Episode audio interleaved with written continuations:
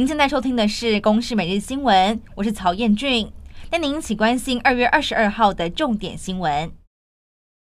新冠肺炎疫情新增了四十四例的确诊，其中五例属于本土个案。指挥中心指挥官陈时中表示，今天的情况很好，这些本土个案都是阴转阳。这当中有四例是宗教聚会的延伸聚餐确诊案，各自属于家庭亲密接触染疫，都是新北市的个案。另外还有一例是高雄炼油厂还有饮料店群聚相关，他是工程师案一九七三二的台南友人，案一九八六二的妻子，同时也是先前两例确诊个案的母亲。而至于最新公布的基因定序结果出炉，有待厘清的传播链累计是有八条。指挥中心说明。日前公布的案二零零二零新北加强版防疫旅馆的护理师基因定序结果是属于比较正统的 Omicron 变种病毒 BA one，但序列不同于桃机等其他的案件，是台湾第十三条的 Omicron 传播链。宜兰地检署侦办宜兰县府疑似牵涉贪污等弊案，在上个月搜索了三十多处，约谈三十人到案说明，其中县长林姿妙等十人被列为被告，但侦讯之后被无保请回，全案持续侦办。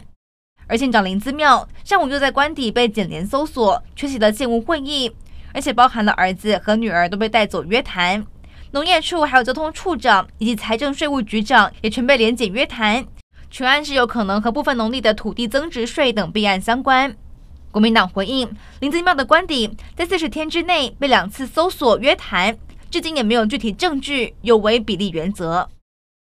瑞士信贷银行被国际反贪腐组织指控帮助客户大量的藏黑钱丑闻，其中名单还出现了亲民党主席宋楚瑜，他是在一九九三年到二零一零年之间存入超过四亿的新台币。民进党台北市议员拟参选人赵怡翔出面质疑，担任公职到底钱从哪里来？亲民党发言人张硕文是回应，赵怡翔为了选举博知名度，这种断章取义的方式应该要道歉。党部更在下午发表声明，指出该网站所谈到的内容与事实不符，还引用了错误报道内容来佐证。